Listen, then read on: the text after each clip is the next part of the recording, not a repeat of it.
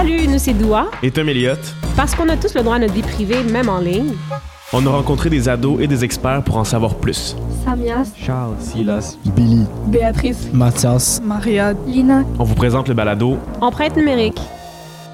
Hey, Tom Elliott, ça va bien? Ça va bien, toi? Ça va toujours bien. Par contre, là, j'ai une question pour toi. Ah oui, vas-y. Est-ce que tu acceptes les cookies?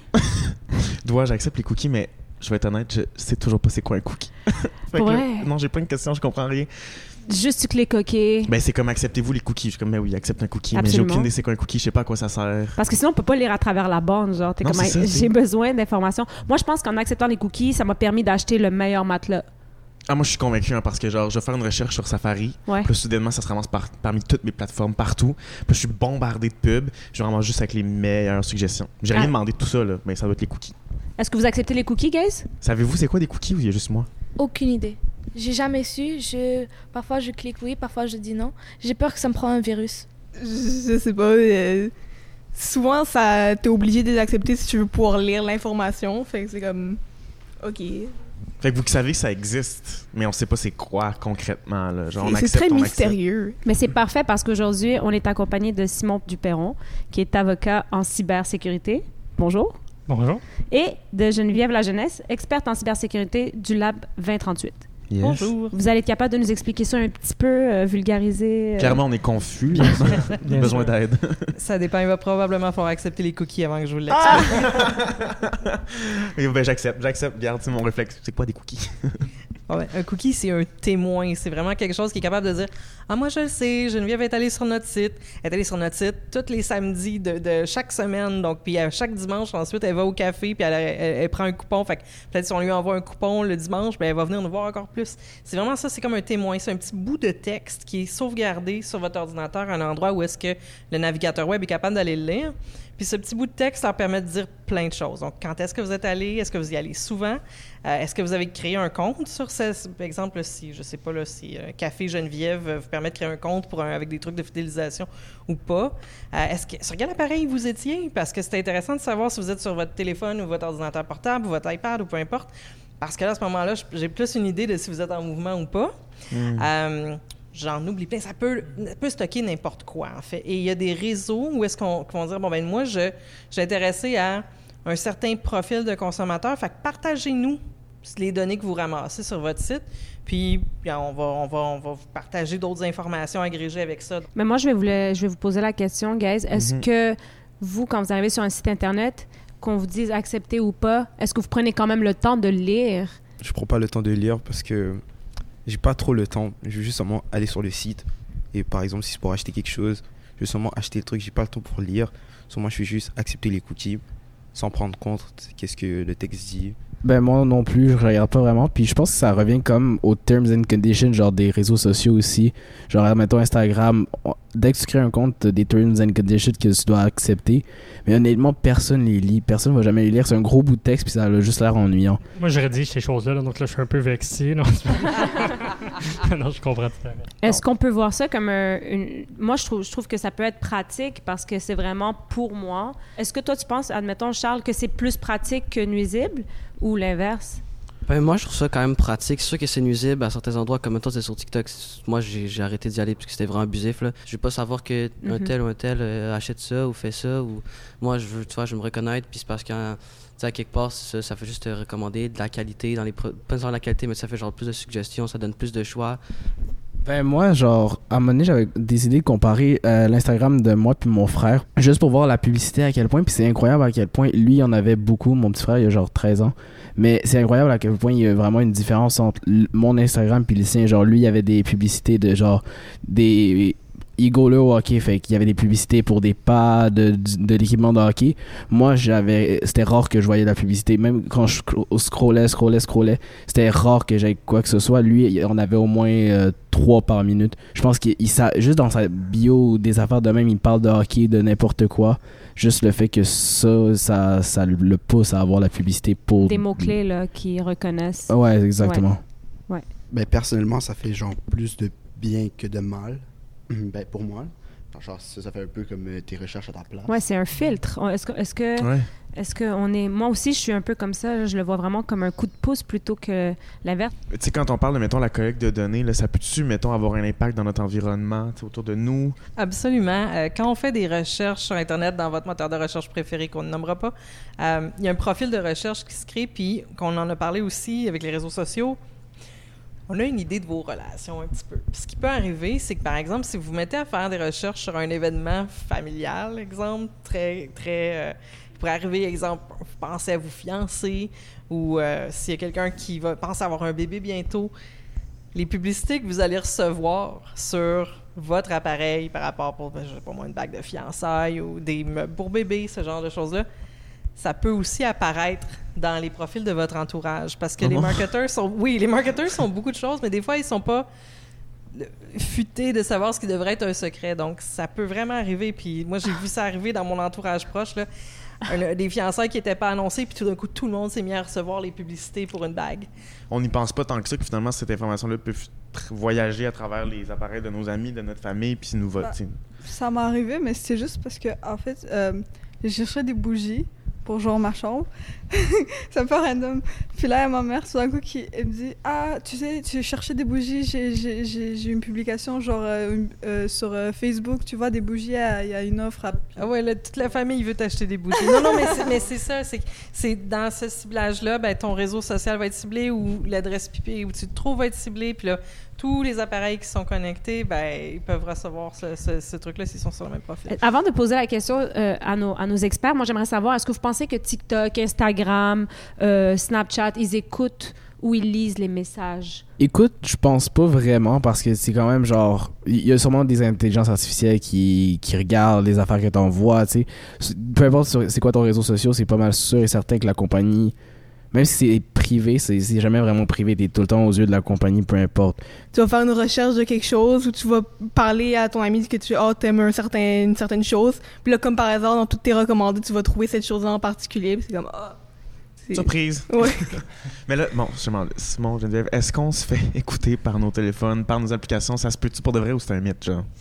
Est-ce que ça se peut, bon, dans un monde où tout est possible, oui, dans le sens que nos appareils ont les poss- possibilités d'enregistrer. Euh, Il y a beaucoup des compagnies qui, ont qui tiennent des réseaux sociaux qui ont des brevets pour précisément ça. Donc, quand on entend un son dans l'environnement qui parle d'une marque, faire quelque chose avec.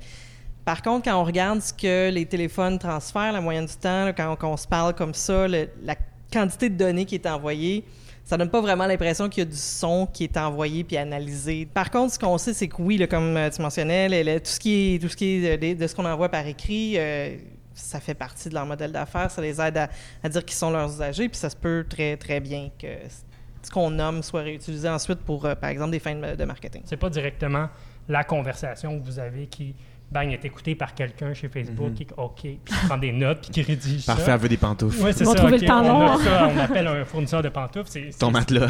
Oh my God, love it. Mais justement, tantôt, Béatrice t'a dit que ça, ça arrive souvent que tu, tu vas chercher quelque chose sur une application, puis ça se ramasse sur toutes tes applications. C'est quelque chose qui vous fait peur, ça? Vous vous demandez-vous pourquoi que ça arrive, genre, que tout est interconnecté comme ça, que c'est lié? Ben, moi, personnellement, ça m'a déjà arrivé. J'étais, je crois que j'étais à, à Saint-Tristan avec ma mère. Puis je disais, ah, viens, on euh, d'aller à Starbucks. Puis genre, après une minute, j'ai reçu un email chez Starbucks. Ah, regarde notre offre, euh, tout ça, ce qu'on a. Je trouvais ça quand même bizarre parce que je sais que, genre, tous nos téléphones, ça nous écoute et tout. Mais c'était un peu effrayant, là. Je, je viens juste de le dire. Puis là, c'est sur mon tel. Puis. euh, Il faut être conscient quand on utilise ces plateformes-là que si c'est gratuit, c'est parce qu'il y a des revenus qui sont générés d'une autre manière avec les données que vous générez. Puis je suis d'accord que quand on, dit quelque chose, puis que là, après ça, ça se ramasse comme étant une pub, c'est un peu dérangeant. Euh, des fois, c'est peut-être des coïncidences aussi parce qu'on est tellement bombardé de pubs, de, de plein de choses, juste des emplacements, pas nécessairement qu'est-ce qu'on a dit, mais il y, a un- il y a un Starbucks pas loin. On pense souvent aux données qu'on génère par ce qu'on a tapé ou ce qu'on a dit, mais la géolocalisation, C'est super important pour la mise en marché aussi. Donc, euh, peut-être que dans le cas qui nous occupe, sur un, un- un café en particulier, Ça a peut-être rien à voir avec ce qui a été dit. C'est peut-être juste le fait de Ah, c'est connu que cette personne-là, elle aime venir visiter notre café, puis elle est dans un rayon d'un kilomètre. Alors, on envoie la pub tout de suite. Mais c'est ça, parce que ça, on, déjà, juste là, le nombre de données qu'on vient de partir, on a parlé de l'âge, de notre localisation, de genre nos habitudes de vie, tout ça, ça fait partie des données aussi qu'on partage. Puis on a parlé de géolocalisation avec nos amis, mais on se rend pas compte que c'est aussi utilisé pour de la pub.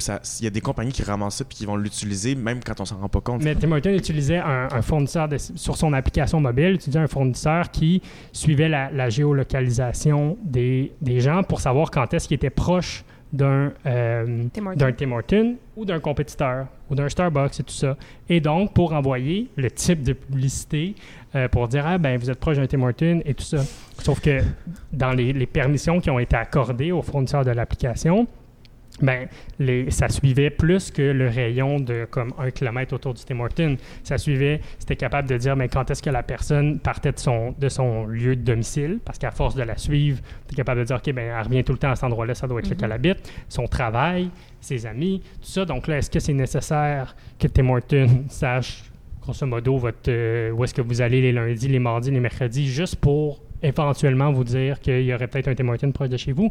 La réponse, c'est non. Puis ça, c'est un autre exemple est-ce que là, quand a posteriori, ça a été étudié, mais ça a été dit, ben ça, c'était pas conforme à, à- la loi, puis aux attentes, surtout des individus. Fait que le droit à la vie privée, c'est beaucoup ça. C'est qu'est-ce qu'on s'attend? Puis là, ben, souvent, le problème, c'est qu'on l'évalue après que ça a été fait. Mais D'après vous, euh, juste avant, avant de- d'avoir recours, admettons, à aller en cours et puis de, de poursuivre un, un site Internet ou quoi que ce soit, est-ce que vous pensez qu'on peut euh, effacer des choses sur Google? Ben oui, ça se fait parce que c'est déjà arrivé avec moi. Ah. Euh, en fait, quand j'étais enfant, on était allé euh, au locker rooms des Alouettes à Monet. Puis un euh, photographe avait décidé de prendre une photo de moi tout petit. Euh, ensuite de ça, euh, deux ans plus tard, longtemps après, au primaire, je pense qu'on s'est déjà tous googlé pour savoir genre c'est quoi, qu'est-ce qu'on fait sur Internet. Puis j'avais vu cette monde dit photo là. Euh, justement, ma mère a, euh, est rentrée en contact. Elle a demandé euh, d'enlever cette photo-là. Maintenant, on peut plus la retrouver. Euh, fait que ça, je pense que c'est quand même assez accessible. Est-ce que, est que les jeunes ont raison? Oui, en fait, c'est un, un- un droit qui a été récemment introduit pour, euh, pour permettre aux, aux gens de pouvoir faire désindexer des renseignements qui sont publiés sur les moteurs de recherche à leur sujet. Euh, c'est une inspiration qui, qui vient d'Europe, puis, ça, ça n'empêche pas que par le passé, c'est peut-être quelque chose qui pouvait se faire sur une base juste d'une demande, puis l'entreprise fait comme, elle reçoit cette demande-là, puis elle fait comme, OK, on, on- l'enlève. Là, ça va être, si on veut, un droit plus formellement reconnu, sauf qu'il va, ça va toujours être une espèce d'analyse qui va se faire par la suite du côté de l'entreprise, de dire, OK, bon, mais est-ce que ça lui porte atteinte, tout ça, est-ce qu'on, ça sera pas nécessairement quelque chose d'automatique. Quand on désindexe, c'est-à-dire qu'on on- on rend plus difficile de le trouver sur le moteur de recherche, mais ça ne l'efface pas du de la grande toile qui est le web. Donc, quelqu'un qui s'y connaît puis qui veut trouver cette information-là puis qui a l'expertise pour le faire pourrait encore techniquement y arriver. Euh, Et dans ce même sens, est-ce que vous avez des trucs qu'on pourrait appliquer que, pour, euh, pour euh, un peu contrôler, pour faire le ménage? protéger, oui. ouais, tu sais. Est-ce que Ben, vous le, en le- avez? le premier truc, c'est un petit ménage. Vous prenez votre téléphone, vous regardez les apps. Quelles sont celles que vous n'avez pas utilisées depuis un mois, deux mois, trois mois? Moi, j'ai tendance à le faire saison par saison. Là. Euh, puis, si vous en servez plus, vous pouvez l'effacer, bien sûr. Ça, c'est la minute qu'on efface, on coupe un peu le, le conduit. Mais regardez aussi si vous pouvez faire effacer vos données dans, sur cette plateforme-là. Euh, si vous jouez plus à Roblox depuis euh, une éternité, ben, peut-être aller faire effacer ces données-là. Puis une autre un autre exercice, puis celui-là, j'ai tendance à le faire un peu plus souvent, c'est d'aller regarder les paramètres de confidentialité des applications. Vous allez me dire, ouais, mais j'ai Insta depuis tout le temps, pourquoi j'irais changer ça? Mais parce qu'ils ajoutent des options, ils ajoutent de la fonctionnalité, puis peut-être que la nouvelle fonctionnali- fonctionnalité qui est ajoutée, vous allez faire, Hmm, non, j'ai pas envie de publicité personnalisée. Oui, mais je pense qu'une des, une des choses qui, nous fait un, peu peur avec euh, le fait qu'il y a beaucoup de nos données numériques qui se retrouvent bon, dans, les mains de certaines organisations, c'est est-ce qu'il y a des décisions importantes qui vont être prises par une intelligence artificielle sur nous sans qu'on le sache, puis on n'aura pas de, de recours contre ça. On voit que l'intelligence artificielle est rendue très loin, et donc euh, il va y avoir... euh, Hmm. peut-être certaines décisions dans le futur qui vont être prises sans qu'aucun humain euh, regarde euh, vos choses, puis vous allez avoir des droits par rapport à ça. Est-ce que vous savez où aller si, admettons, vous avez besoin d'aide juridique ou bien de- d'un appui? Mais non, moi, j'ai aucune idée. Puis c'est quelque chose qui, peut-être, ferait, je pense, m'emmener. Parce que c'est sûr que c'est genre, c'est quand même des trucs qui, qui, qui sont importants là, pour, Mhm. pour mon identité. Puis tout ça. là. Il y a quand même plusieurs organismes qui font du travail pour euh, vulgariser le droit puis rendre ça plus accessible, surtout auprès des jeunes. Je pense notamment à Educaloa, qui est un organisme de vulgarisation juridique avec un site web qui donne plein d'informations sur plein de trucs dans, dans, le quotidien d'une personne qui ont des conséquences juridiques, puis qui font aussi des ateliers dans les écoles. Je ne sais pas si vous, avez eu la chance d'en avoir. Euh, dans les universités, il y a des cliniques. Il y a comme par exemple, le laboratoire de cyberjustice à l'Université de Montréal que oui, c'est des étudiants puis des profs, mais vous allez discuter de votre problème puis ils vont dire, OK, ça ressemble à ça, tes droits, ça ressemble à ça, les choses que tu peux faire. Euh, moi, je suis bénévole auprès d'un organisme qui s'appelle Lab, Lab 2038, puis l'idée, c'est d'aller expliquer comment la technologie fonctionne aussi pour qu'on soit capable d'un petit peu plus, OK, qu'est-ce que je peux faire avec ça? Puis euh, moi, ce que je dirais, la première chose dans tous les problèmes comme ça, avant de, se- de penser est-ce que je parle à la police, un avocat, un, parlant à une personne de confiance, restez pas avec ça. Les choses qui, euh, qui nous semblent des montagnes par rapport à ce qui nous arrive sur Internet, souvent, vous n'êtes pas les seuls qui ont vécu ça. Puis quand on est tout seul, on a tendance à pas se mettre en action. Puis ce qui est important, c'est se mettre en action. Ben, vraiment intéressant quand même. C'est super intéressant de savoir qu'on a des droits, qu'on a accès Ouais, oui, parce que, tu sais, Internet, ça semble toujours un peu le, le- la jungle, si on veut. Euh, tout le monde peut dire, écrire ce qu'ils veulent, mais on a des droits, on a des façons aussi de se protéger. Euh, Mm. Puis que, de plus en plus aussi avoir des mesures, en tout cas pour peut-être qu'on puisse trier ou être un peu plus conscient de, de qu'est-ce qui se passe quand on utilise les réseaux, tu sais. Puis j'ai aussi appris c'était quoi un, un cookie. Un cookie? Merci beaucoup hein, en passant. Témoin de navigation. Merci. C'est un plaisir. Fait grand plaisir. Empreinte numérique est une production de Printemps numérique En collaboration avec Télé-Québec en classe. et soutenue par le Secrétariat à la jeunesse du Québec.